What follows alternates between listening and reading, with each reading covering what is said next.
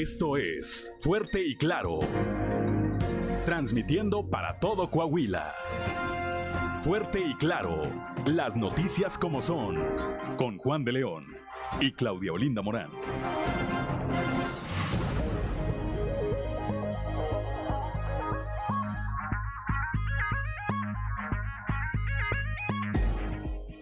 Buenos días, ya estamos en Fuerte y Claro, un espacio informativo de Grupo Región.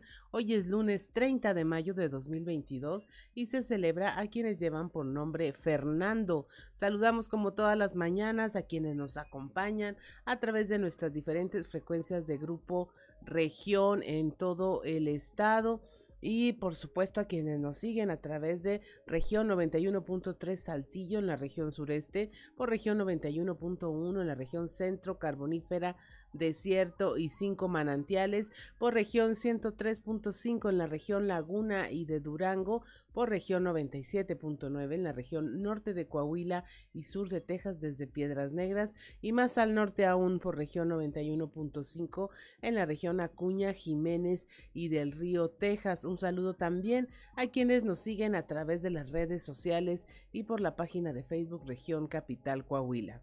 Son las 6 de la mañana con 6 minutos y ya se encuentra activada también nuestra línea de WhatsApp al 844 155 6915 844 155 6915 para recibir sus mensajes, sugerencias, comentarios, denuncias y cualquier comunicación que desee usted tener eh, con nosotros. A esta hora de la mañana la temperatura en Saltillo 19 grados, en Monclova 24, Piedras Negras 26, Torreón 21, General Cepeda 19 grados, Arteaga 17, Ciudad Acuña 26, en Derramadero al sur de Saltillo hay 18 grados centígrados, en Musquis, San Juan de Sabina, San Buenaventura y Cuatro Ciénegas hay 24 grados centígrados, Barras de la Fuente 21 y Ramos Arispe 19 grados, pero si usted quiere conocer a detalle el pronóstico del tiempo, vamos con Angélica Acosta. El pronóstico del tiempo con Angélica Acosta.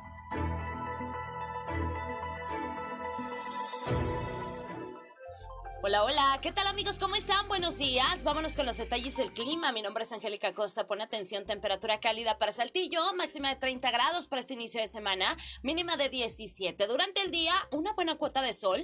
Vamos a tener, eh, pues va a estar muy, muy cálido. Por favor, mantente, mantente bien hidratado. Y pues bueno, por la noche un cielo totalmente claro, algo cálido también por la noche. La posibilidad de precipitación para Saltillo, 25%. Excelente. Nos vamos hasta Monclova, temperatura súper cálida, máxima de 39 grados, mínima de 23. Durante el día, de un cielo soleado pasaremos a parcialmente nubladito, sin embargo va a estar muy cálido. Como te comento, por la noche un cielo claro, algo cálido también por la noche, la posibilidad de precipitación 3%. Nos vamos hasta Torreón, también temperatura cálida, máxima de 38 grados, mínima de 22. Durante el día mucho sol, un cielo totalmente claro, va a estar muy muy cálido y por la noche un cielo claro, también cálido por la noche 0%, no llueve tampoco en Torreón. Perfecto, nos vamos hasta Piedras Negras.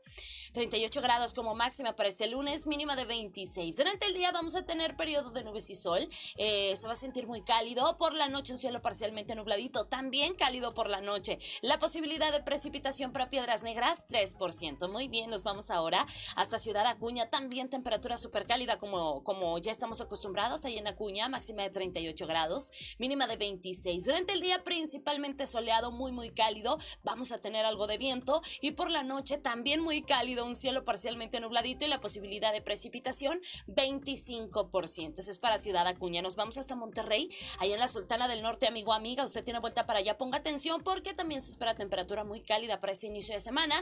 Máxima de 36 grados en Monterrey, mínima de 23. Durante el día, parcialmente soleado, muy, muy cálido. Y por la noche, parcialmente nubladito. Algo cálido también por la noche ahí para Monterrey. Y la posibilidad de precipitación 2%. Amigos, ahí están los detalles del clima muy cálido. Se esperan temperaturas para el resto de la semana también muy cálidas, entonces manténgase bien hidratado. Ahí están los detalles del clima que tengo usted. Muy buenos días.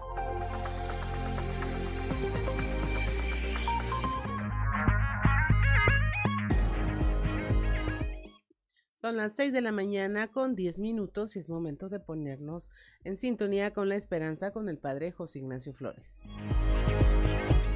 Prepárate porque estás entrando en sintonía con la esperanza. Virtudes cristianas, remedios para la vida diaria para escuchar y ayudar. Un lugar con valor y esperanza para toda la familia. Queda con ustedes el Padre José Ignacio Flores en sintonía con la esperanza.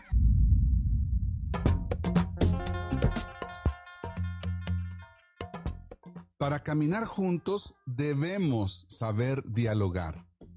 Debemos estar dispuestos a cambiar nuestras opiniones a partir de lo que hemos escuchado de los demás.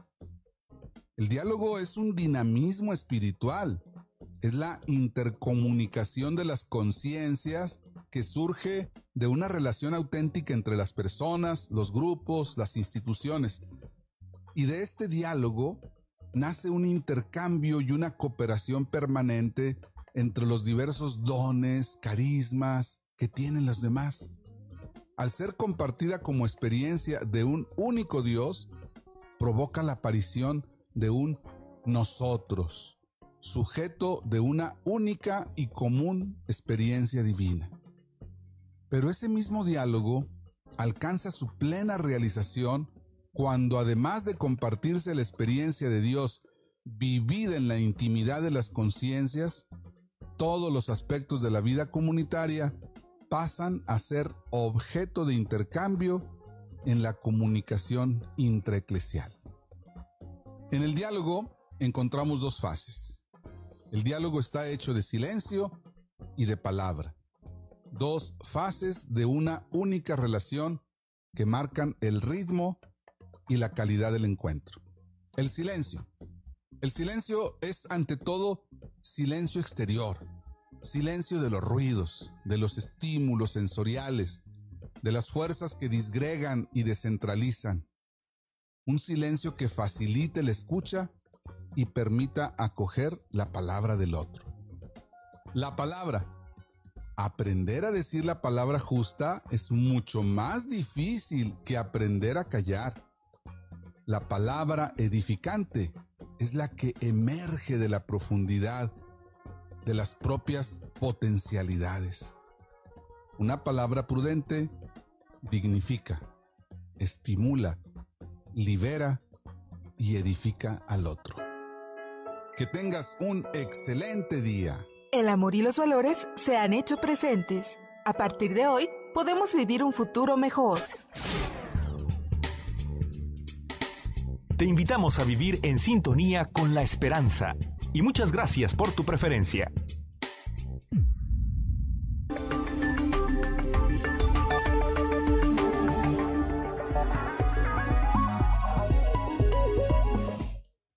6 de la mañana con 13 minutos. Vamos directamente a la información. Encuentran a un adulto mayor sin vida, le quitaron la vida a golpes.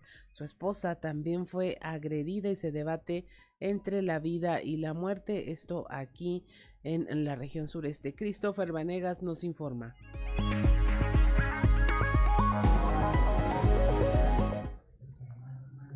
La tarde de este domingo, un adulto mayor fue encontrado sin vida en el interior de su domicilio a un lado de su esposa, quien se debate entre la vida y la muerte, ya que fue golpeada y herida con un arma blanca en varias partes de su cuerpo, hechos que se registraron en la zona centro de Saltillo y en donde las autoridades manejan dos versiones. La primera, que fue uno de los nietos de las víctimas quien les quitó la vida, y la segunda, que fue un asalto que se presentó durante la madrugada.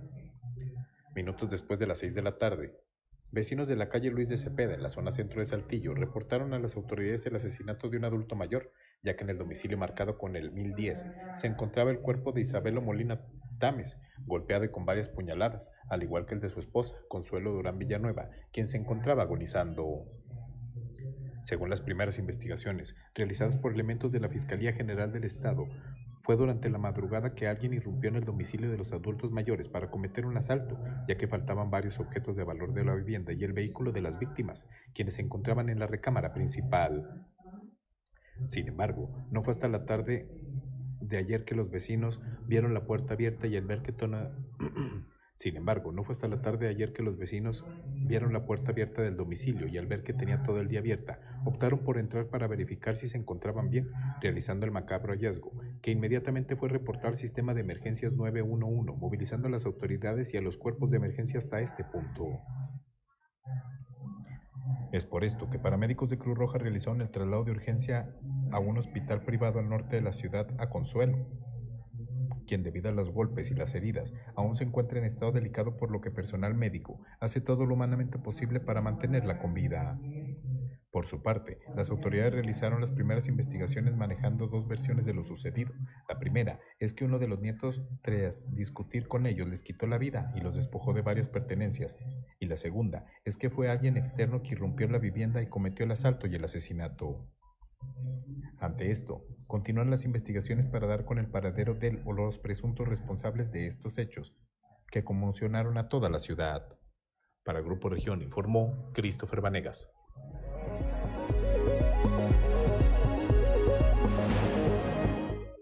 6.16 de la mañana, tres accidentes son el resultado del consumo de alcohol durante la madrugada de este fin de semana. Christopher Vanegas nos informa.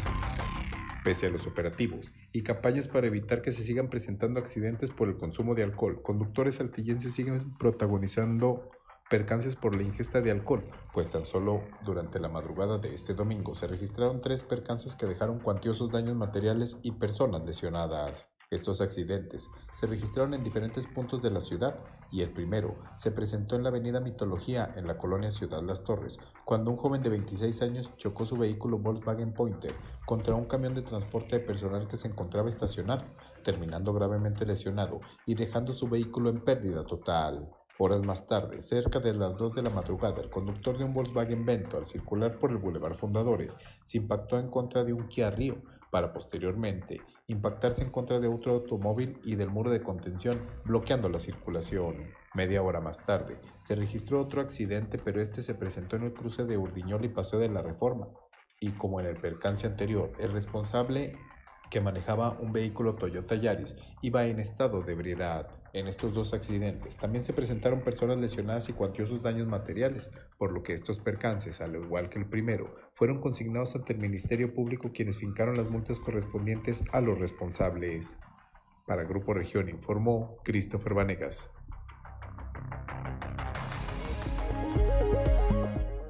Revientan fiesta clandestina en la zona centro de Saltillo. Cristo Vanegas nos informa.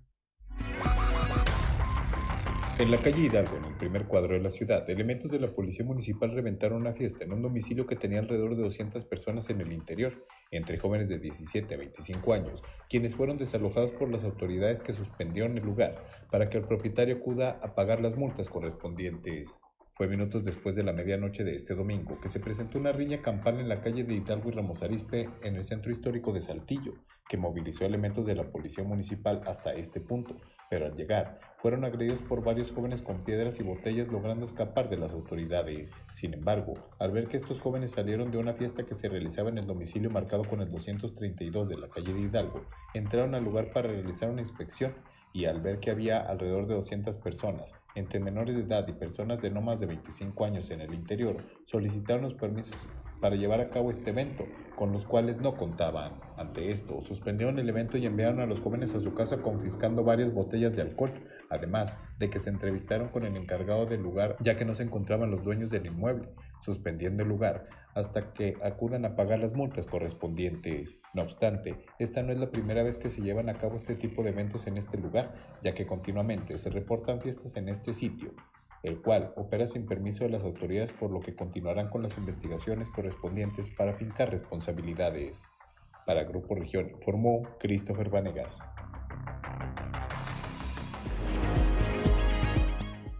6.19 de la mañana y otro incidente relacionado con el consumo de alcohol también. En Torreón clausuraron un gimnasio por consumo de bebidas embriagantes. Víctor Barrón nos informa.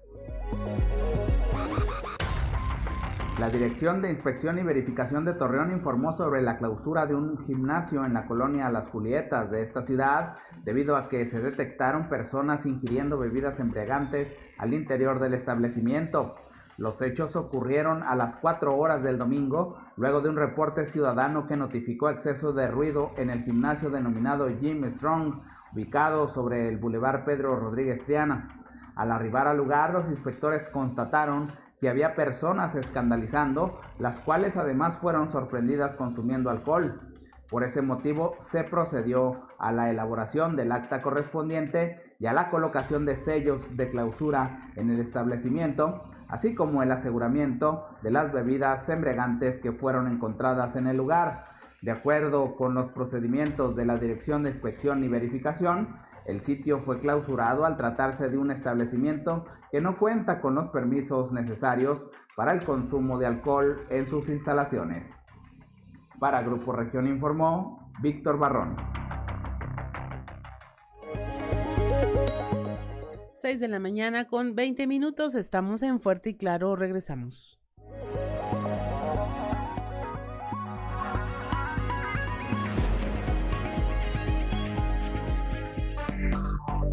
Enseguida regresamos con Fuerte y Claro.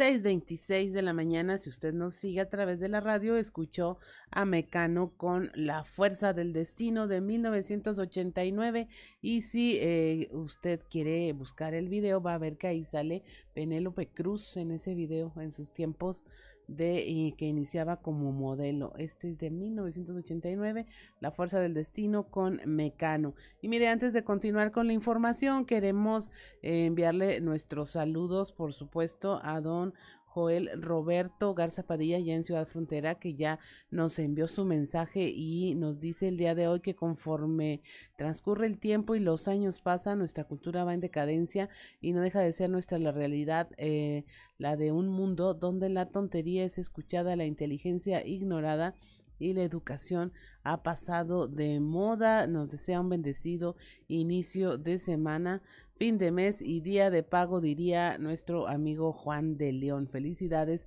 por un día más. También eh, tenemos saludos ya de Fernando Fuentes del Bosque. Muy buenos días. Desea un buen inicio de semana y todos a cuidarse. Eh, nos escribe. Le invitamos a que a través de las redes sociales nos haga saber su opinión, sus comentarios, sus puntos de vista. Y bueno, eh, continuamos con la información, siendo las 6.27 de la mañana. Localizan un hombre sin vida en Musquis, estaba en estado de descomposición ya su cuerpo y eh, Moisés Santiago nos tiene la información. Durante la mañana de este sábado se suicidó un hombre de 39 años en Musquis. Fue identificado como Gabriel N. y se informó que estaba en el interior de su vivienda ubicado en la calle Privada Hernández de la colonia 28 de noviembre. Una de sus hijas fue quien localizó a este y logró identificarlo. Trascendió que luego del reporte a los números de emergencia de vecinos, se causó una fuerte movilización policíaca, puesto que indicaban que de la vivienda se despedían fétidos olores, lo que indica que tenía varios días de haber fallecido al interior del domicilio. Al lugar arribaron elementos de la Policía Municipal, quienes acordonaron el área y elementos de la Agencia de Investigación Criminal empezaron a realizar las indagatorias correspondientes. Se trasladó el cuerpo a una funeraria local para realizar la necropsia de ley. El agente del Ministerio Público inició una indagatoria para conseguir mayor información sobre el occiso. Desde la región carbonífera para el Grupo Región Informa, Moisés Santiago.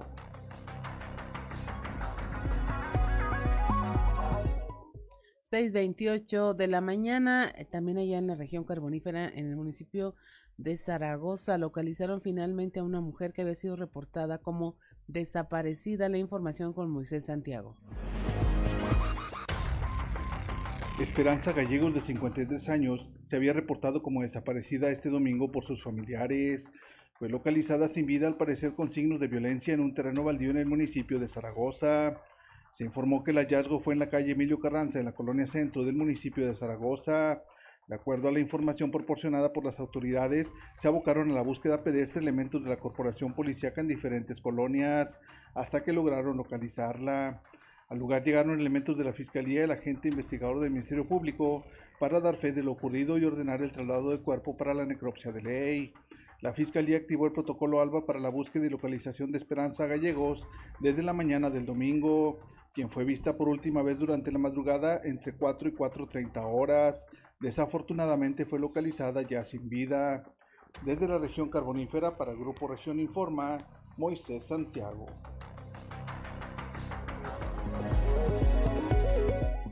6.29 de la mañana es momento de presentarles nuestra portada del día de hoy de nuestro periódico Capital, un medio de Grupo Región. Si usted nos sigue a través de la radio, aquí se la platicamos. Si nos sigue en redes sociales, ahí está a su total disposición para compartirla y eh, comentarla.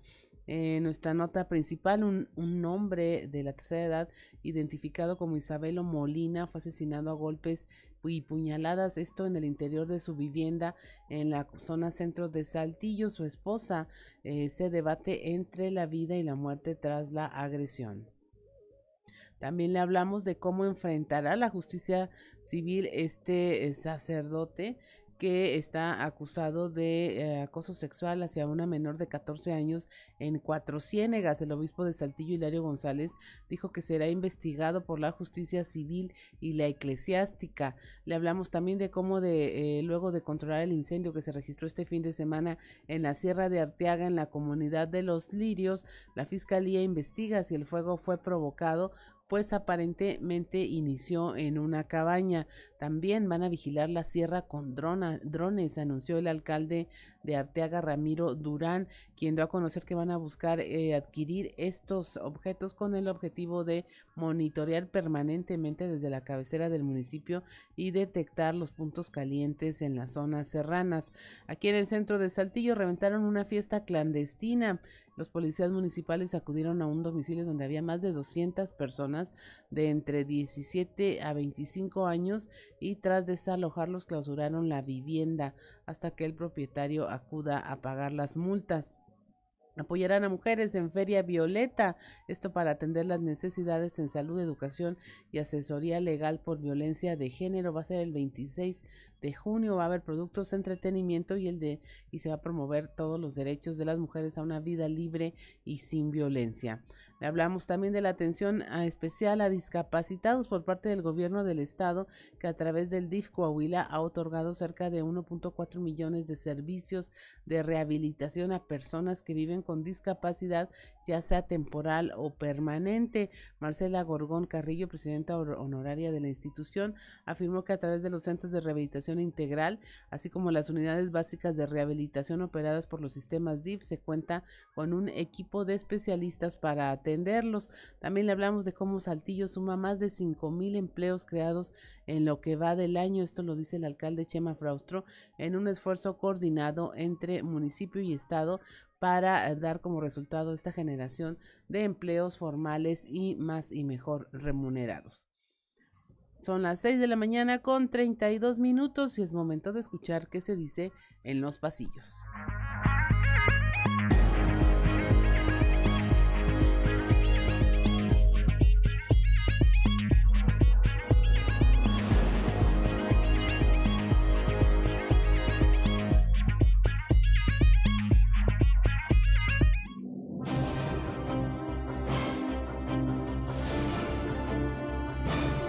En el cartón de hoy, eso era antes, que nos muestra el exobispo Raúl Vera, quien está escondiendo bajo su sotana a varias personas, y nos dice, cuando yo era obispo, los sacerdotes abusadores tenían un trato muy especial, entre comillas. Atentos amanecen hoy los torreonenses con el anuncio que el alcalde Román Alberto Cepeda emitirá muy temprano y en donde dará a conocer importantes acciones para resolver el problema de abasto de agua que se vive en la perla de la laguna. Tengo un problema. Reunión en torno a don Carlos Robles Lostanau tuvo este fin de semana el conocido como grupo San Alberto SADCB y entre los asistentes estuvieron Toño Nerio, Javier Díaz, Francisco Saracho, Verónica Martínez, La Chuma Montemayor y Georgina Cano. Cuentan que en la plática hubo de todo y que incluso alguien presumió de tener una senaduría amarrada. Hasta yo quiero saber, pero no sé. Quien compartió en redes su próxima maternidad fue la secretaria de Seguridad, Sonia Villarreal, que recibió innumerables felicitaciones. La exalcaldesa de Piedras Negras dejó ver que su estado no afectará el compromiso de trabajo que tiene con los coahuilenses. Otra buena se apuntó la Secretaría de Turismo de Azucena Ramos con la celebración del Cabrito Fest este fin de semana en Saltillo, y que además del público en general, reunió a gran cantidad de funcionarios, entre ellos el alcalde de la capital, Chema Fraustro. Todo apunta a que en Coahuila, con los protocolos adecuados, el fantasma del COVID poco a poco comienza a desvanecerse. Ahora sí viene lo chido.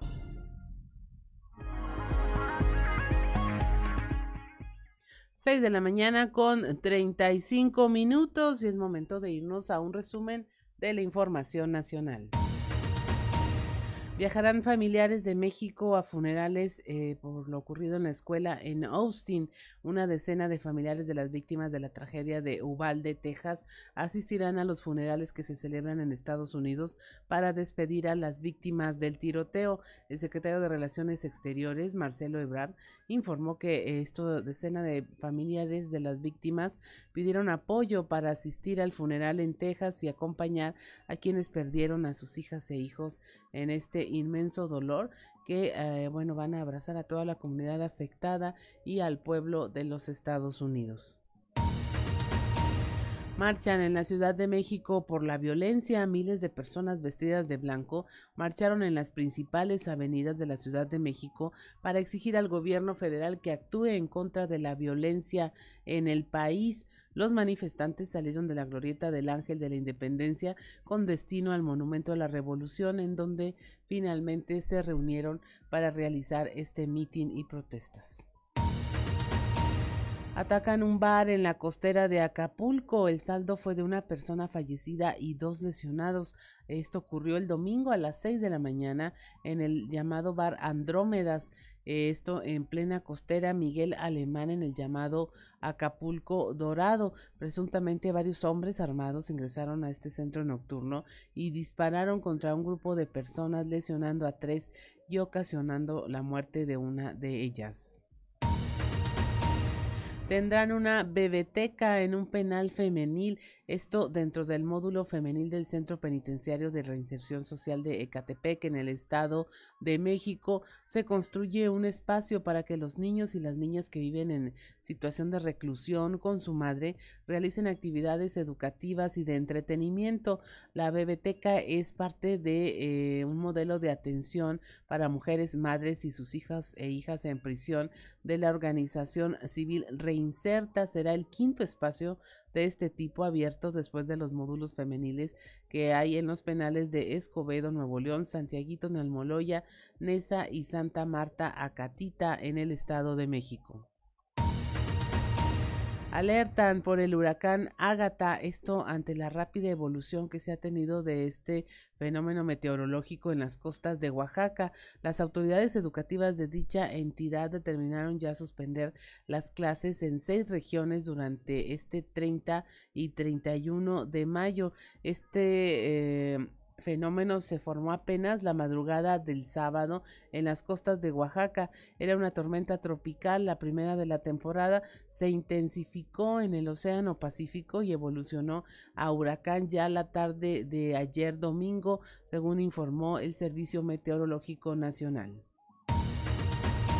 Y finalmente descubren un nuevo sitio arqueológico en Mazatlán.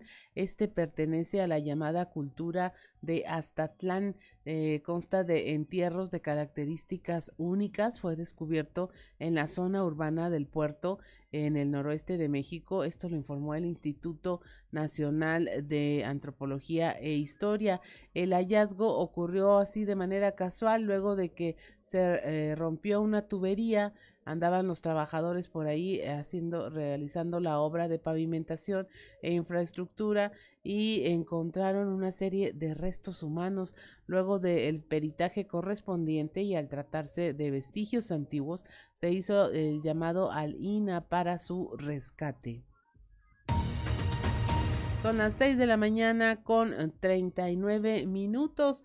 Eh, más adelante le vamos a hablar de este la conferencia que tuvo el obispo de Saltillo, Monseñor Hilario González, donde anuncia ya pues, tolerancia cero al tema del de, acoso sexual por el caso que se tiene en la comunidad de Cuatro Ciénegas. Le vamos a hablar de cómo también las autoridades están viendo obligadas a reactivar el operativo Mochila y toda la información que se ha generado a raíz de este pues lamentable tiroteo en Austin, Texas, donde todavía esta semana pues vamos a estar viendo y escuchando información. Ya hay varias teorías de que si la policía actuó o no actuó adecuadamente, se habla de el acceso tan sencillo que tuvo el perpetrador a la institución, de cómo pues entró sin que hubiera ahí mediado ningún protocolo de seguridad, porque luego se nos olvida, se nos olvida que las cosas ocurren y eh, se relaja todo lo que ya habíamos aprendido en cuanto a seguridad en sitios como las escuelas, los hospitales, hemos visto ataques, entonces le vamos a hablar, le vamos a estar hablando de todo esto. Son las 6 de la mañana con 40 minutos, estamos en Fuerte y Claro, regresamos.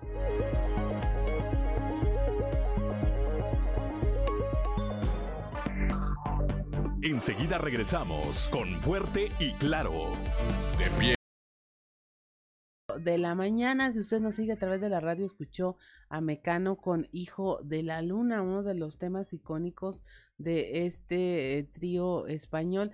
Hijo de la Luna que ha desatado, eh, vaya, versiones, historias eh, de la historia trágica detrás de la canción y se han hecho ahí este, investigaciones que hablen, hablan de toda esta tragedia. Indudablemente es una tragedia narrada con música, pero que luego en una entrevista los de Mecano dijeron, no, bueno, es que lo primero que se nos ocurrió es el estribillo musical que va con la frase Hijo de la Luna y de ahí salió toda la canción, nada más por el tema, por el acorde, por la música y, y se inventaron toda una letra alrededor de esa sola frase que se les ocurrió Hijo de la Luna pero ahí lo tiene para que lo escuche, búsquela, está padre recordar estos temas. Y mire, continuamos con la información en este panorama estatal que nos presentan nuestros reporteros de todas las regiones. Iniciamos aquí en región centro, en donde eh, el obispo de la diócesis de Saltillo, Monseñor Hilario González, dice que va a haber tolerancia cero en los casos de acoso sexual. La información con Leslie Delgado. Buen día, informando desde la ciudad de Saltillo.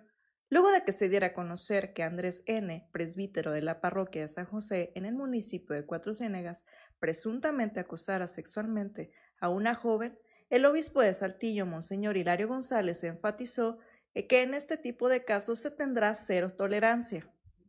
Asimismo, subrayó que en primera instancia la denuncia fue recibida a través de la plataforma eclesiástica Entorno Seguro, Posteriormente, la víctima fue acompañada por la diócesis de Saltillo para interponer la denuncia ante las autoridades. En este sentido, mencionó que a través de este tipo de medios se busca que los agraviados presenten sus quejas para que se pueda dar el seguimiento adecuado. A continuación, escucharemos la información. Porque todavía está en sus cuatro días para presentar pruebas de inocencia. Todavía no está vinculado a un delito. ¿sí? Entonces, vamos a orar por él, todavía no me lo crucifique, ¿verdad? todavía tiene esa posibilidad de este, defenderse o algo, ¿verdad? Y este, que sigue después, pues pedirle a Dios que se apiade de uno y de otro. ¿Y a la peligresía qué le dice? Pues que vivamos mejor nuestra fe, nuestro compromiso cristiano. Esto no debería pasar. ¿sí? Fue algo que les dije ahorita, ¿verdad? Quien este, vive su testigo de la fe cristiana, vive bien, hace el bien y lo hace bien y aspira a la santidad. Y nos damos cuenta que estos delitos, o como pudiera ser el robo, o, pudiera ser este, la infidelidad, o pudiera ser este, fraude, van en contra de la vocación. Hay un principio, que a lo mejor por eso termino, para que vean eh, un poquito lo, fuerte que es, que dice que la corrupción de lo mejor es lo peor. Si el sacerdote debe ser el mejor en el sentido ético, de espiritualidad y todo eso, un sacerdote que se corrompe, un ministro de culto que se corrompe, pasa lo peor. Darnos cuenta que si nos descuidamos, que si perdemos de vista la verdad, la justicia, la pureza, pues se viene abajo todo y nos convertimos en los peores. Agradezco la intervención y deseo que tengan un excelente día. 6 de la mañana con 49 minutos. Continuamos con la información. Allá en la región carbonífera van a reactivar el operativo Mochila en escuelas de nivel básico. La información con Moisés Santiago. Muy buenos días Juan y Claudia y a todo nuestro amable auditorio que nos escucha en todo Coahuila. En la información que tenemos para el día de hoy, se reactivará el operativo Mochila en escuelas de nivel básico en la región carbonífera. Así lo da a conocer Marisol Ávila Menchaca, subdirectora de Servicios Educativos para Sabinas Juárez y Progreso. Esto es lo que nos comenta. De las autoridades educativas estatales vía correo un recordatorio de lo que marca el diario oficial. En el diario oficial viene marcado eh, la revisión eh, por, por épocas, por temporadas de la de lo que es la mochila del alumno, más que nada en primaria mayor y niveles de secundaria. Es muy probable que en estas fechas, ya que tenemos el 100% de alumnado, eh, veamos activar esta, esta campaña que tenemos de revisión de mochilas. Como siempre, a lo mejor con lo que estamos viendo que está pasando a, nivel internacional, pues bueno, es muy, es muy doloroso lo que se vive, entonces retomar estas medidas que te comento ya están estipuladas en el diario oficial, eh, volverlas a retomar, pues sería un, un gran paso. Y es pues muy importante que los maestros tomen estas acciones para proteger a los menores de edad. Desde la región carbonífera para Grupo Región Informa, su amigo y servidor Moisés Santiago. Que tengan un excelente inicio de semana.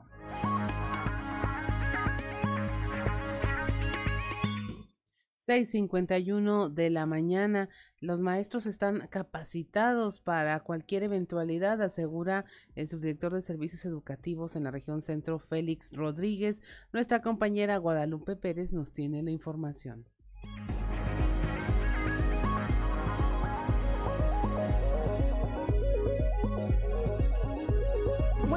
Días, saludos desde la región centro. Los hechos registrados lamentablemente en escuelas de Estados Unidos ha dado paso a que se refuercen las medidas preventivas en escuelas de la localidad, así lo indicó Félix Rodríguez, subdirector de servicios educativos en la región centro. En Coahuila pues seguimos aplicando lo que es el- el- la mochila segura, ¿verdad? Entonces, este, pues vamos a nosotros a continuar con esa disposición que ah, hemos tenido de- del gobierno del Estado, de la Secretaría de Educación Pública, para, este, pues no solamente para observar si los niños llevan algún objeto que pueda lesionarte a ellos o a los demás, sino también para que no lleguen objetos de valor que son propios de la casa, ¿verdad? Entonces ahí sí pedimos y seguimos pidiendo el apoyo de los padres de familia para este, revisar la mochila antes de salir de casa. Saludos desde la región centro para Grupo Región Informa, Guadalupe Pérez.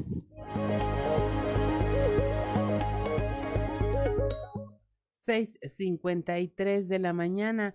Eh, luto, tristeza y sufrimiento se respiran en Uvalde, Texas. En su pasada visita a la ciudad de Uvalde, Texas, el obispo de la diócesis de Piedras Negras, Monseñor Alonso Gerardo Garza Treviño, dijo que habló bueno de este ambiente que está del luto que hay en toda la ciudad. La información con Norma Ramírez. Muy buenos días, esta es la información desde Piedras Negras. En su pasada visita a la ciudad de Uvalde, Texas, el obispo de la diócesis de Piedras Negras, Monseñor Alonso Gerardo Garza Treviño, dijo que en el ambiente se respira dolor, tristeza en toda la ciudad. Están consternados. Al ser un poblado prácticamente pequeño, no pueden creer lo que sucedió en contra de los menores. Es un sufrimiento, pues para todos tenían conocidos familiares entre los que fallecieron como con los heridos. La información la tenemos con detalle a continuación.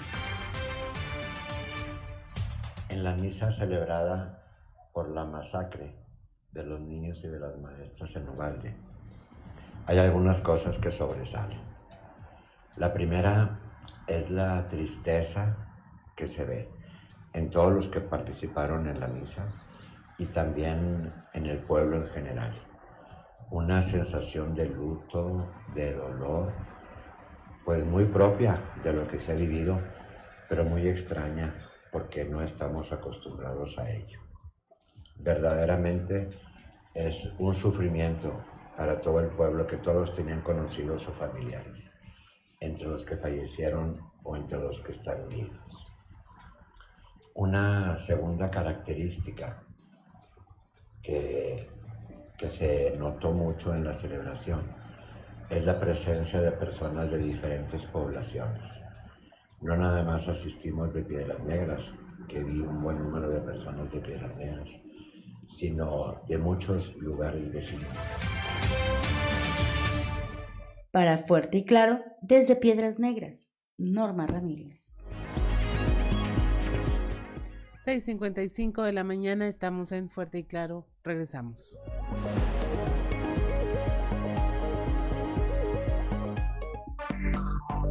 Enseguida regresamos con Fuerte y Claro. La Ya son las 7 de la mañana, estamos en Fuerte y Claro, ya tenemos en la línea a don Rubén Aguilar, con quien me da mucho gusto abrir esta semana con conversando con él. Muy buenos días, don Rubén Aguilar. Buen día, Claudia, buen día, buen día quien nos escucha. Bueno, pues en esta ocasión mi comentario está relacionado con la valoración del presidente. Eh, eh, consulta Mitowski, como creo que todos sabemos, desde que arrancó el gobierno del presidente López Obrador, ha hecho seguimiento diario del nivel de aprobación y desaprobación del presidente, esto que se llama un tracking. Y eh, resulta que en las últimas cinco semanas el presidente ha caído en su nivel de aprobación está en el nivel más bajo de hace un año, ahora trae 45, 55% de aprobación y 45% de desaprobación. Hay una diferencia de solo 10 puntos entre los que lo aprueban y no lo aprueban. Eh, ha, ha estado cayendo de 62.5 hace cinco semanas a este 55%, que implica que ha perdido 7.5 puntos eh, porcentuales en sus positivos, que implica 1.54 puntos de caída cada semana, que es muy importante, es muy relevante.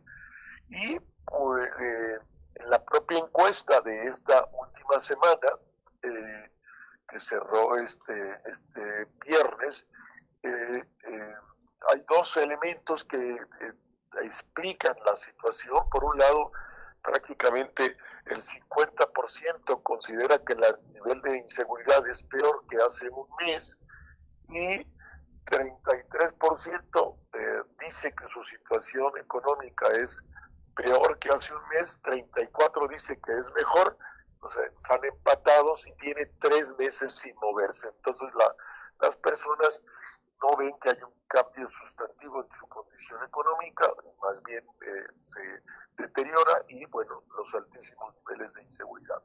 Roy, Roy Carpos, la cabeza de Consultora Mitowski, ha eh, elaborado algunos eh, puntos, ha profundizado estos temas y dice que el punto de la economía es que los niveles de inflación, que son promedio andan en el 8% la inflación, y, que en algunos alimentos es mucho mayor todavía, la cebolla, el tomate, etcétera. Eso pues implica que las personas tienen que comprar menos alimento o reducir eh, eh, básicamente la compra de algunos de ellos. Y por otro lado está el que pues ahí están todas las matanzas de cada día y acciones muy espectaculares, feminicidio, etcétera. Y estos dos temas han opacado la agenda que el presidente suele lograr imponer y es cuando le va bien, eh, pues, no sé, la cumbre de las Américas, etcétera. Ninguno de estos temas se ha posicionado y por eso el presidente sigue cayendo en su nivel de aprobación, Claudia. Así es, don Rubén. Me pregunto en qué momento va a empezar a denostar a las encuestadoras porque no le gusta el resultado.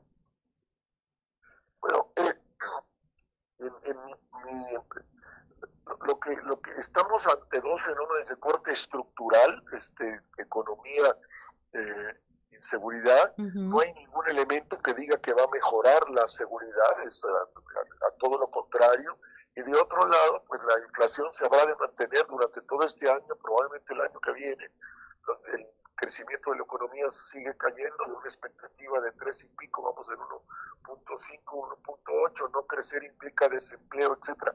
Vamos a ver si el presidente tiene la capacidad, como en otros momentos, de remontar estos puntos, aunque ahora hay dos elementos de corte estructural que se van a quedar ahí, que no se van a modificar ya no solo en este año, sino en los próximos años, este, y, y ver si sigue cayendo se detiene y puede recuperarse. Por lo pronto, en la fotografía tiene cinco semanas cayendo, ha perdido 7.5 puntos. Así es, don Rubén, y pues son, como usted dice, temas estructurales, no es percepción nada más, la gente lo estamos sintiendo en el bolsillo, lo vemos en el tema de la inseguridad con eh, cuando nos toca algo muy cerquita es cuando más reaccionamos y entonces sí estamos dando esta calificación. Ahí bueno, sí es un tema eh, de ya de hechos, vaya, no de ideas. Eh, absolutamente, y tienes toda la razón, Claudia, y por eso probablemente este nivel de caída, porque son cosas que golpean realmente a la gente, como el bolsillo, este, y, si el, promedio de la inflación es de 8, en algunos alimentos, eh, algunos alimentos es mucho mayor, hay alimentos, alimentos que han subido 30, 40%, este, y, eh, entonces eso sí está pegando a la gente y luego hay realidades como las de Coahuila, como las de Yucatán, donde el nivel de la inseguridad no está eh, afectada de manera particular, pero la sensación general en el país sí, ahí suena tremendamente en manos cada vez más del narcotráfico, con estos discursos ambiguos del presidente que parecieran estar a favor del narcotráfico.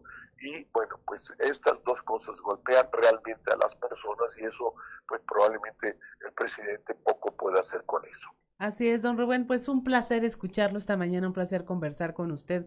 Como siempre, le damos las gracias por haber estado con nosotros y pues aquí está este tema de reflexionarse y que no nos vengan con cualquier otra cosa populista para cambiar esta opinión, porque nada más cambiaría la opinión y no los hechos. El placer para mí, Claudia, mucho gusto y buen día a quien nos escucha, buen día a ti. Muy buenos días a don Rubén, muchas gracias también por esta conversación y continuamos en fuerte y claro, nos vamos directamente a la información eh, que tenemos que eh, para usted a través de nuestros reporteros en las diferentes regiones, allá en la región Laguna, eh, pues sigue controlado, siguen controlados los brotes de COVID-19 y continúan las graduaciones en pie. Esto nos informa nuestro compañero Víctor Barrón.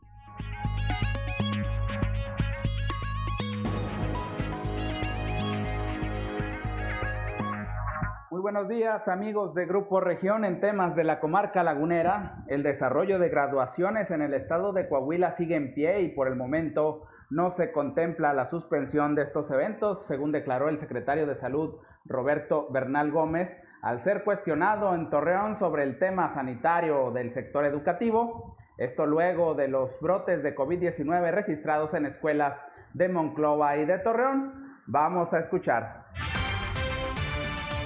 Tuvimos dos brotes la semana pasada, uno en Monclova de 24 casos, está controlado ya, y otro aquí en Torreón.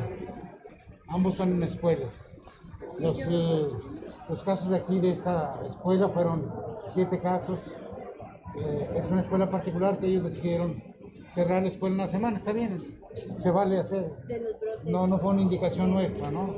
Probablemente nosotros no hubiéramos cerrado la escuela, pero bueno, lo hicieron y está bien. Nuestros epidemiólogos fueron, hicimos los cercos sanitarios, tomamos las muestras que teníamos que haber tomado de acuerdo a, los contactos de alto riesgo y, son todos los que salieron. Aquí en Torreón fueron siete en esa. En la, en la y, y, en 24. 24 y 24 Monclovas. ¿Estos brotes pondrían en riesgo las, graduaciones o no se van a autorizar? ¿Cuál es la postura? No, no por lo pronto. Vamos, vamos, a ver cómo se comporta eso. O sea, no va a haber graduación. No va a haber, no, no, no va a haber suspensión de graduaciones ah, okay. hasta Están autorizadas hasta Están autorizadas. Esto es todo en la información. Desde La Laguna reportó Víctor Barrón. Un saludo a todo Coahuila.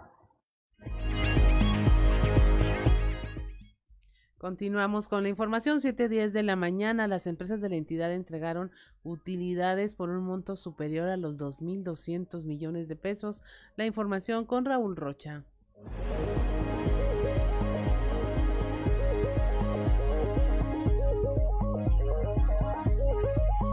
Buen día compañeros, información para el día de hoy. Las empresas de la entidad entregaron utilidades por 2.200 millones de pesos a sus trabajadores durante este mes, 350 millones de pesos más que el año anterior, aseguró Teresa Medina Ramírez, secretario general de la Confederación de Trabajadores de México. Mencionó que este año los trabajadores de la región sureste recibieron 1.200 millones de pesos por concepto de utilidad. 850 millones de pesos al aumento de salario, en primer término, principalmente al aumento de salario, porque además un tema muy importante, que a pesar de que la pandemia, que ustedes saben, ha lastimado fuertemente y hubo, paros recurrentes por el tema también que afectó la ausencia de semiconductores. De todas maneras, no hubo una empresa que no se haya solidarizado o que no haya reportado utilidad. De este porcentaje es 1.200 eh, millones de pesos. ¿Y en el Estado? 2.200. 2.200. Es un recurso superior, el año pasado fueron de 1.850 millones. Entonces es un recurso superior porque las negociaciones contractuales estuvieron de alguna manera muy por arriba del 6%, y ustedes saben que el reparto de utilidades se da en base a precios y salarios, digo, a salarios y días trabajados, perdón. Esta es la información para el día de hoy. Buen día.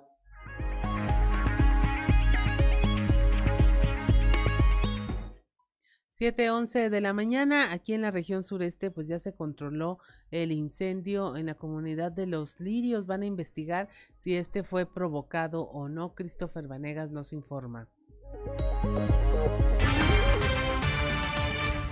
La Fiscalía General del Estado dio a conocer que respecto al incendio que se presentó en la Sierra La Encantada, en la comunidad de Los Lirios, en Arteaga, se abrió una carpeta de investigación para determinar si este siniestro fue provocado. Fue durante la tarde del sábado que nuevamente se presentó un incendio en la Sierra de Arteaga, por lo que diferentes corporaciones se trasladaron a los lirios para iniciar con las maniobras de sofocación. Gracias a la rapidez en el tiempo de respuesta de los brigadistas y de los cuerpos de emergencia, este incendio, que afectó aproximadamente 7 hectáreas, se logró controlar en la brevedad y para la mañana de este domingo ya se tenía un 90% de control y un 80% liquidado. No obstante, la Fiscalía dio a conocer que a la par de estas maniobras para sofocar el incendio, agentes de investigación criminal llevan a cabo las maniobras para determinar si fue originado por causas humanas. Sin embargo, pese al vuelo de los drones y al trabajo de campo, aún no se logran determinar las causas del siniestro, por lo que aún no concluyen las carpetas de investigación, que continuarán hasta que se determinen las causas, y de haber indicios de que fue provocado, buscar responsable para fincar responsabilidades. Para Grupo Región informó Christopher Vanegas.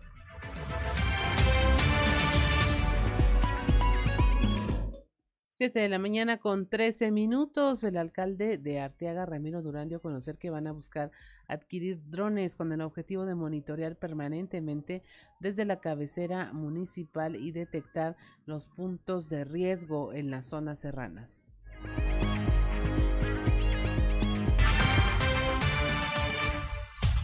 Hoy tenemos ese indicador, los drones que están funcionando.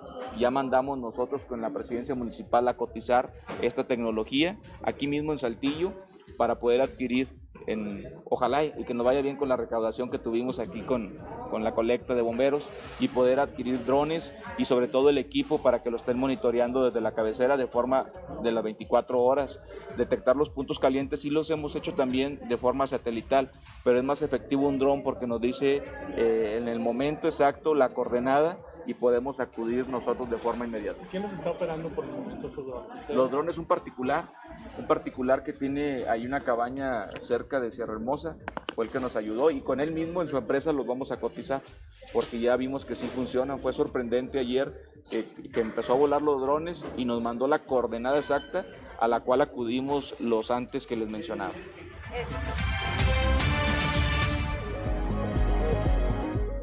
7:14 de la mañana.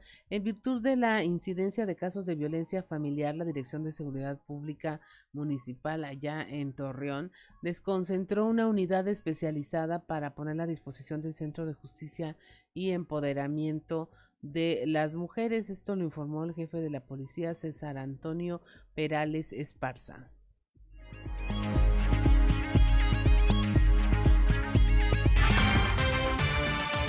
El tema de violencia familiar, le comento, es, está muy delicado. De hecho, hubo la necesidad de desconcentrar una unidad, y a unidad me refiero personal y vehículos especializados y concentrados en el Centro de Empoderamiento de la Mujer. Para una rápida respuesta, primero y segundo, especializada, porque de, nada te sirve ir a atender el, el, problema cuando desconoces cómo es el tratamiento, tanto para la mujer como los menores.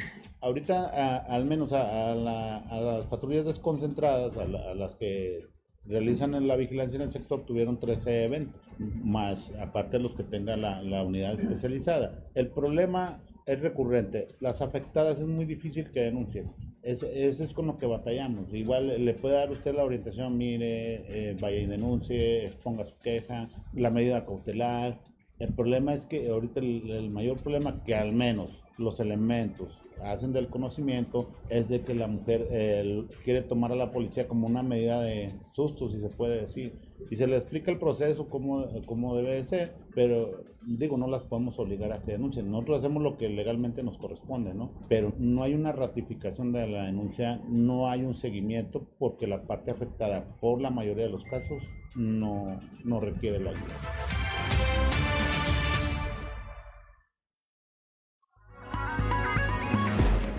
7 de la mañana con 16 minutos por la dignidad de las personas con alguna discapacidad y por sus derechos humanos. La diputada Marta Loera espera que la iniciativa para construir baños familiares en diferentes espacios puedan eh, pueda ser ya aprobada y que eh, confía en que esto pues va a, va a hacer que cambie este tema de los baños en donde bueno ya hasta cualquier papá sabe lo que se batalla si tiene una niña y la quiere llevar al baño pues actualmente no hay manera de hacerlo.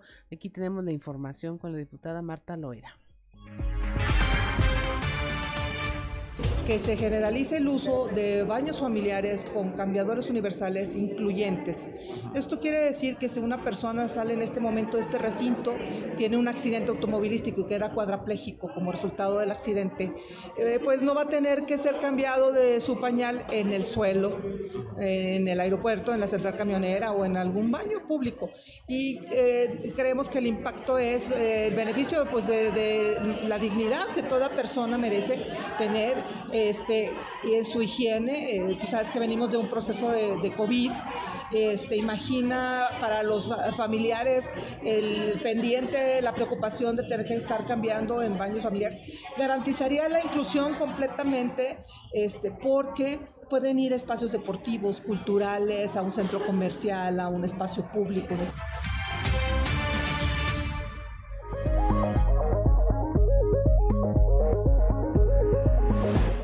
7 de la mañana con 18 minutos. En Coahuila eh, se ha llevado la batuta a nivel nacional en los temas de paridad de género. Esto destacó la consejera del Instituto Nacional Electoral, Carla Humphrey Jordan.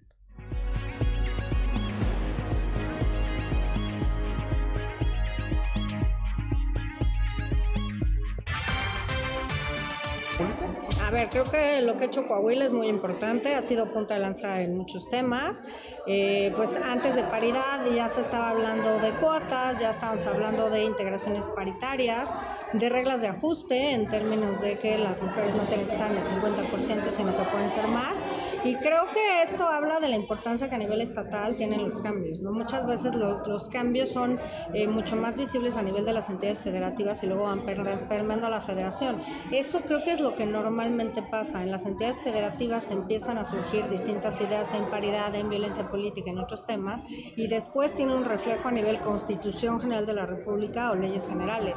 Pero por eso creo que es muy importante analizar estos contextos, cada uno, y el de Coahuila me parece muy relevante. Por eso me parece importante la obra. Creo que hay muchas cosas que aprender de Coahuila, hay muchas cosas que seguir trabajando.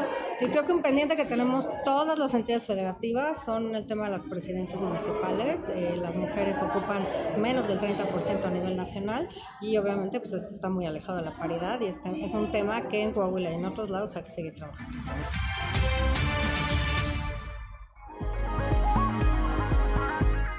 7 de la mañana con 20 minutos. Estamos en Fuerte y Claro. Regresamos.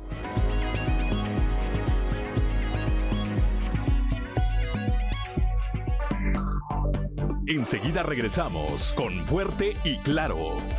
Zamora.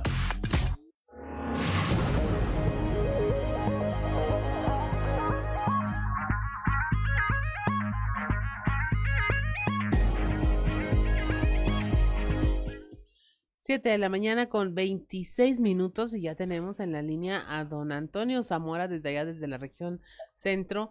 Ahora sí que para abrir semana, ¿qué nos cuenta el día de hoy, don Antonio? Muy buenos días.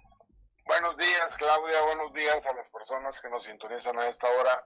Lo que a continuación voy a dar a conocer es una injusticia, una injusticia muy grande de, de Altos Hornos de México para con sus trabajadores y para ex trabajadores también de, esa empresa. Pero todo empieza, o todo empezó el jueves de la semana antepasada, Claudia, donde eh, el Departamento de Laboral de, Altos Hornos de México empezó a citar obreros eh, para platicar con ellos. Pues bueno, pues para que me cita, para que pues, ahí van los trabajadores. Dentro de, estas oficinas comenzaron a preguntarles por los papás ya pensionados, quienes ahorita tienen una demanda contra AMSA por la prima dominical y antigüedad y demás, y que por cierto ya la ganaron, ya ganaron la demanda, o sea, la inutilidad de los abogados y altos foros de México, cañón. 600 eh, laudos perdidos y ahora pues proceden de, de la manera más ruin eh, de pues este de decirles este, o sus papás se apaciguan o se van ustedes para afuera. Eh, como esos eh, obreros, los citados, entraron por medio de su familiar, pues les, les comenzaron a poner una nueva cita pero ya no solo ellos, sino que tenía que acudir con, la persona que los había metido a chambear y que había demandado a AMSA. Como algunos obreros no, pudieron asistir, Claudia, eh, con el familiar, los licenciados de AMSA, de, derechos laborales, comenzaron con amenazas diciéndoles que si el familiar no retiraba la demanda, los que iban a salir perjudicados eran ellos la amenaza así grande fue el despido. Si no viene tu papá, te corremos. Por consiguiente, a partir del lunes 23 de mayo, varios obreros de diferentes departamentos no pudieron ingresar a laborar ya que no se les permitió el acceso. Chequen con la ficha, no se les permitió. Al preguntar el motivo directamente en el lugar los encargados de los accesos les comentaron que no les aparecía nada en la computadora, simplemente estaba en blanco. Se trató de buscar resolución por medio del sindicato, sindicato charro, eh, y solo los trajeron vuelta y vuelta todo el día sin darles ninguna explicación. Luego, eh, un día después, es decir, el martes 24 de mayo, se les vuelve a negar el acceso y el sindicato les informa, el sindicato que está para defender los intereses de los trabajadores, les informa que están dados de baja sin motivo alguno, además de que se les negó el pago de utilidades. Eh, es una injusticia grande, ya que los familiares que demandaron lo, hicieron hace varios años y ya fuera de la empresa. Así que los obreros afectados que laboran actualmente, pues la verdad es que no tienen ninguna culpa ni deben ser manipulados de la forma en que lo están haciendo los abogados de la empresa. Y es que, imagínate, Claudia, bajita la mano, bajita la mano, a estos 600 trabajadores les corresponde de 300 mil a un millón de pesos. Imagínate, pones una media 600 mil de 600 trabajadores, estás hablando de aproximadamente 200 millones de pesos. Por la inutilidad de los abogados laborales que tiene la empresa y que desgraciadamente están perjudicando a los hijos de sus trabajadores que, luchando por el derecho que les asiste de demandar cuando no se les paga lo que se les debe de pagar, pues ahora los hijos van a recibir pues, el despido. Hasta donde sabemos, Claudia, van seis despidos eh, de 600 eh, denuncias, de 600 demandas, y a ver qué sucede. Pues ahí está ese tema, don Antonio, la injusticia eh, laboral. Bueno, yo creo que uno de los temas que tienen mayores pendientes en, en, el, en los asuntos legales, pues es esto de la llamada o mal llamada justicia laboral, porque a todas luces sí se ve bien, bien injusta. Poco garantista, ¿no? Como que vaya, que no haya ni siquiera derecho a inconformarse, eh, porque se viene toda esta serie de, de, de actos de para eh, contenerlos y amedrentarlos, pues ya habla de que sí hay algo mal de origen. Así es. Ahí está el tema. Pues lamentable la situación. este lunes así muy cabizbajos, tristes y agresivos, no sé, pero es lo que sucedió y es lo que está pasando. Hubo un plantón hace días también en las puertas de AMSA. Eh, no, no, total, ahorita AMSA está con muchos problemas. Vende, vende cero, pero con muchos problemas. Un clima laboral algo, algo inestable por allá. Así es. Muchas gracias, don Antonio. Aún así, aún así le deseamos para usted y para toda la región que tengan un excelente inicio de semana, que se componga el clima. Ojalá sí. Hasta mañana. Hasta mañana, don Antonio. Son las 7 de la mañana con 32 minutos y mire, continuamos con la información. Ahí tenemos ya también un saludo de, una ah, radio escucha, bueno, una seguidora en redes sociales, Yolanda Rodríguez Farías. Buenos días, le damos los buenos días también a ella. Y continuando con la información, estudiantes y un investigador de la Universidad Autónoma Antonio eh, Narro lograron producir por primera vez un girasol saltillense. Cristian Estrada, nuestro compañero, nos tiene este trabajo especial.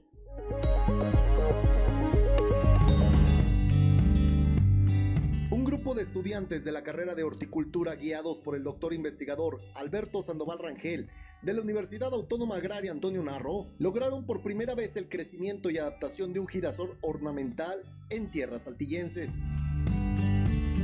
Este proyecto es eh, una prueba que, hacemos una prueba de, adaptación o una prueba de, de, viabilidad del cultivo de girasol, girasol ornamental.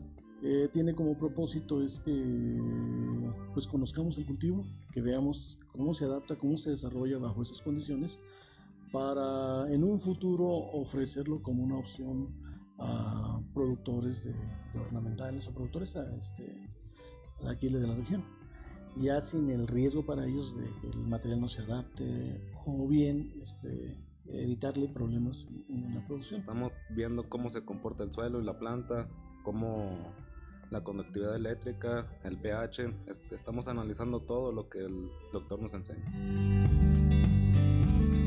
El proyecto de adaptación de esta planta, que se produce generalmente en regiones del sur y centro del país, busca además que su producción local se comercialice el próximo año en las florerías durante el Día de las Madres y el Día de Muertos, cuando se incrementa la demanda de estos girasoles para los ramos de flores.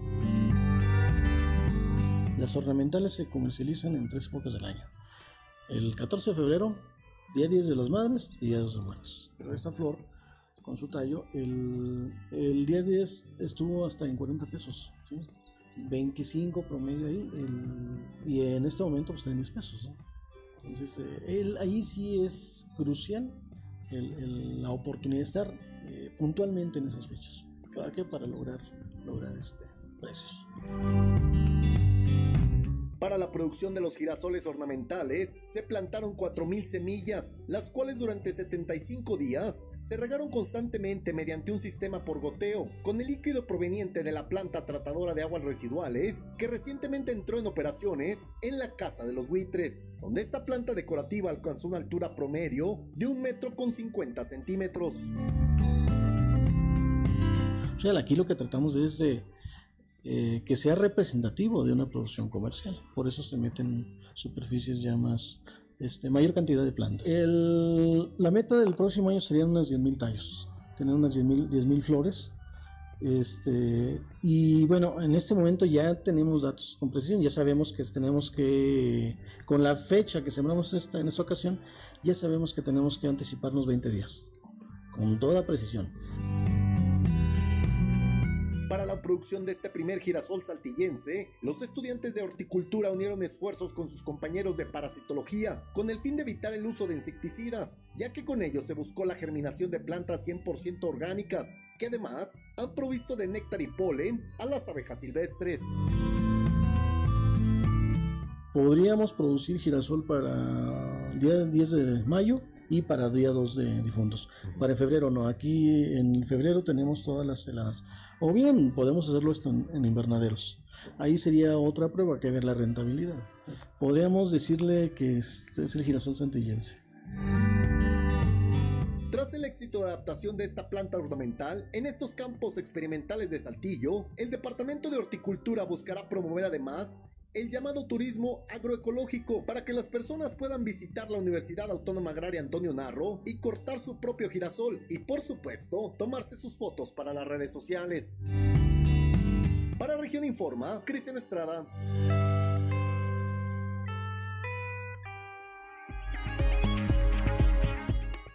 7 de la mañana con 37 minutos a través del operativo 30 Delta de la Secretaría de Comunicaciones y Transportes se han detectado que 3 de cada 10 operadores de tractocamiones circulan bajo los influjos de estupefacientes. Esto lo indicó el director de la Secretaría de Infraestructura de la SCT, Juan Pablo Martín. Eh, desde ¿qué será diciembre este año este, iniciamos el operativo continuo todos los viernes y sábados. Ustedes lo pueden ver este, pasando la caseta de ahí de Puerto México rumbo hacia Los Chorros. Ahí siempre nos van a ver un operativo que está realizando la Secretaría este, en conjunto con Guardia Nacional con el fin de reducir este, lo más posible los accidentes. Este va a ser un operativo permanente hasta pues, diciembre, ¿no? Hasta que me vuelvan a autorizar para el próximo año, pero la idea es este, pues, mitigar un poco pues, los accidentes que lamentablemente en estos operativos, en algunos es donde nos acompañan los doctores, que es donde revisamos esto. Ahorita el dato no lo tengo a ver a la mano, pero sí tengo entendido que, que es este, pues el retiro, nosotros hacemos la petición en México y luego ya ellos son los que hacen este, este retiro. Por decir, faltaría. 30 Delta, pedir-. Es el 30 Delta. Eh, estas peticiones se hacen el corte cada semana de cada uno de los operativos. Este es un porcentaje alrededor de lo- del 100% que estamos revisando, lamentablemente. Es un problema latente, este, el que encontramos en condiciones no aptas físicamente a los conductores. Es alrededor del 25-30%.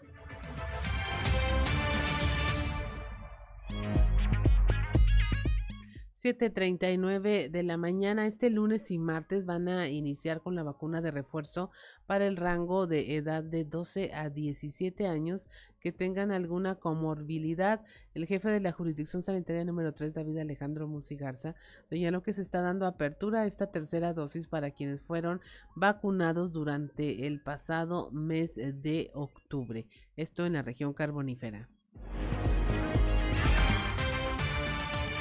Bueno, prácticamente concluimos este recorrido en la región carbonífera para el grupo de jóvenes de 12 a 14 años que, que están recibiendo ya sea su primer dosis o en su defecto quien se pudiera acercar que tenga pendiente la segunda dosis. Eh, ya estuvimos en Sabinas, estuvimos en Musquis, estuvimos en Palau, eh, ya habíamos estado en semanas previas en San Juan de Sabinas, en, en Nueva Rosita. Cerramos con, con, estos dos módulos de atención, uno en la Villa de las Esperanzas y otro en la Villa de Barroterán.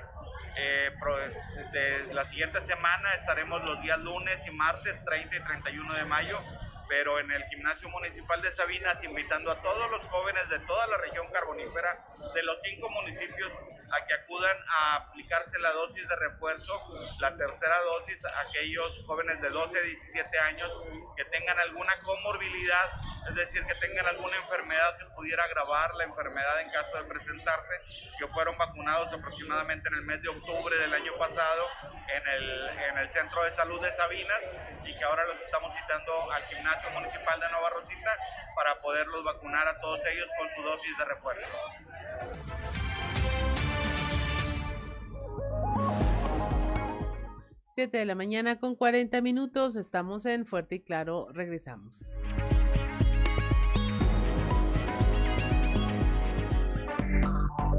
Enseguida regresamos con Fuerte y Claro. Que vale la pena leer.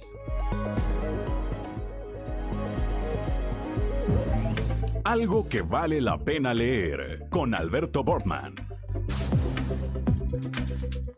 Excelente jornada, estimados amigos radioescuchas, mil gracias por su sintonía.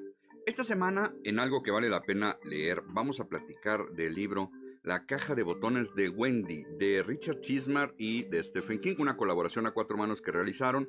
Y es que precisamente sobre las aristas del poder versa la recomendación de esta semana, publicada en México por Editorial Suma en 2019, una novela de ficción que nos presenta una moderna versión de la leyenda sobre la caja de Pandora, misma que según la mitología griega, seguramente usted lo recordará, pues guardaba los males del planeta. Y es que recientemente acaba de publicarse la segunda parte de lo que se anunció ya como una trilogía y que continúa con La pluma mágica de Wendy, que atenderemos en otro aporte firmada ya tan solo por Chismar, pero prologada por King, donde narra el origen de la historia. Según el propio Stephen, un día se preguntó qué pasaría si en este momento existiera un artefacto capaz de producir el fin del mundo y todo ese poder recayera en una sola persona. Y bueno, si pensamos un poco, considerando el supuesto anterior, pues cualquier similitud con algunas cajas de botones nucleares que existen por ahí en estos tiempos, pues resulta mera coincidencia. Stephen King dio muchas vueltas a la idea, incluso comenzó el relato, pero nunca llegó a terminarlo, hasta que un buen día Richard Chismar, editor y guionista estadounidense ganador de dos premios mundiales de fantasía, le propuso a Stephen crear una obra en conjunto, a lo que King consideró entonces desempolvar el proyecto sobre la moderna caja de Pandora para terminarlo juntos. Ambientada en el mítico pueblo ficticio de Castle Rock, el relato inicia cuando Wendy, una niña acomplejada por su sobrepeso, recibe la inesperada visita de un peculiar personaje vestido de negro y con sombrero, quien le ofrece la posibilidad de cambiar el destino de su vida y, si ella lo desea, el de toda la humanidad. Le entrega una caja mágica con botones de colores, mismos que al ser presionados pueden desatar los más eh, insospechados catástrofes, terremotos, eh, desastres mundiales. La responsabilidad del poder ante circunstancias existenciales propias de la adolescencia, así como una amena narrativa que logra el cometido de entretener, hacen de la primera novela un buen motivo para continuar leyendo la saga. Estimados amigos radioescuchas, esa es la recomendación de esta semana, la caja de botones de Wendy de Richard Chismar y Stephen King. Apreciamos mucho, como siempre, la amabilidad y gentileza de su sintonía. Excelente semana les desea su amigo Alberto Borman y recuerden que ante estos tiempos de monopolio digital y tecnológico, leer un libro es hacer revolución.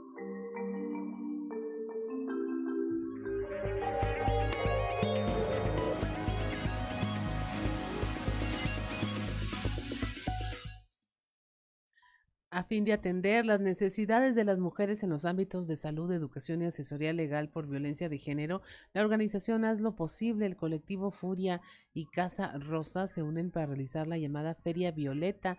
Este 26 de junio van a promover ahí la oferta de servicios, productos y entretenimiento, además de aprovechar pues para promover este aspecto de los derechos de las mujeres a una vida libre y sin violencia.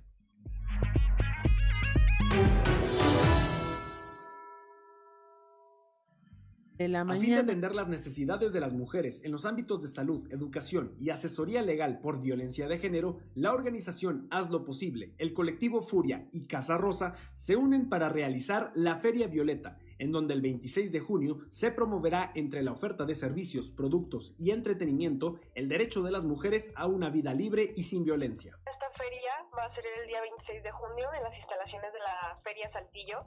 Este es de dos, no, de 12 de la, de la tarde a 10 de la noche. Más que nada, esta es una actividad pues con causa. Estamos ayudando a tres fundaciones de primordialmente como de la mujer una de ellas es Casa Rosa, que Casa Rosa ayuda a mujeres en tratamiento de cáncer de mama. También Furia, que ayuda a mujeres en situaciones legales y también en situaciones de violencia. Y por último, nosotros que somos Haz lo Posible, ayudamos a mujeres de escasos recursos más que nada en su sistema de educación. También estamos implementando un nuevo programa para poder ayudarlas con ingeniería, con programación y que aprendan más que nada qué es esta carrera y que les interese estudiarla. Que va a haber juegos mecánicos, este, música en vivo, eh, también shows, vamos a tener negocios locales y estamos implementando un negocio de emprendedoras también. Si hay algún interesado de participar en el mercadito, eh, estaría también padre que se comunicaran a nuestros números. Nosotros les estamos dando oportunidad a las mujeres emprendedoras de que vayan y y anuncien su negocio más que nada ahí. Además de estar ayudando, igual como tú comentabas del mercadito, pues tenemos muchísimas más cosas de atracciones. Ahorita tenemos mucha necesidad en el ámbito de la mujer y pues más que nada es una feria abierta a todo público, puedes ir con la familia y todo. Mm, estaría súper bien que además de estar como que ayudando en sí, a las mujeres en este ámbito, también nos podamos divertir en familia, implementar más que nada, conocer el tema sobre los detalles que hay ahorita pendientes con la mujer. Y pues más que nada es divertirte y estar apoyando a unas muy, muy, muy buenas causas.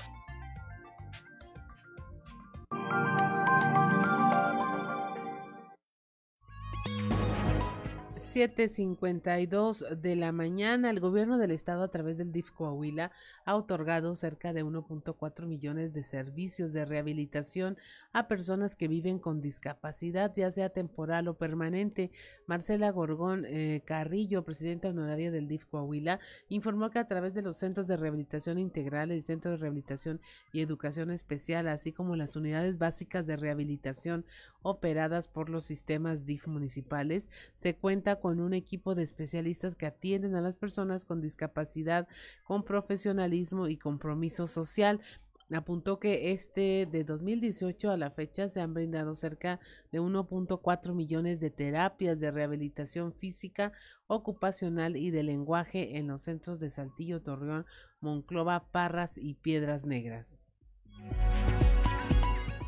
En Saltillo se han generado más de cinco mil empleos en lo que va de este 2022. Con esa suma de esfuerzos entre gobierno municipal y estatal, se trabaja en la generación de empleos formales, mejor remunerados y con prestaciones de ley para mejorar la calidad de vida de las familias saltillenses. José María Fraustro Siller, alcalde de Saltillo, destacó durante la Feria del Empleo Saltillo sí estudia y sí trabaja 2022, celebrada en el Centro de Convenciones de Canacintra, la importancia de ser en las inversiones que encuentren en Coahuila las condiciones para crecer y desarrollarse.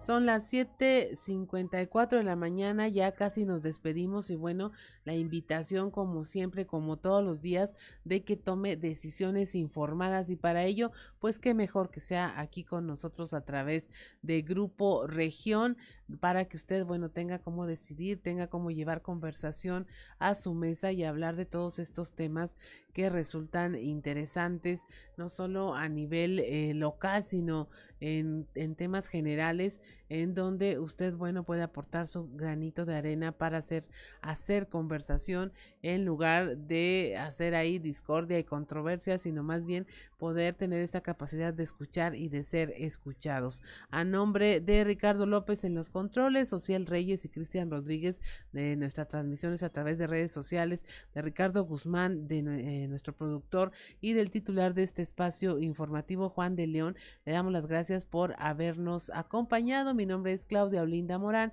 y esto fue Fuerte y Claro.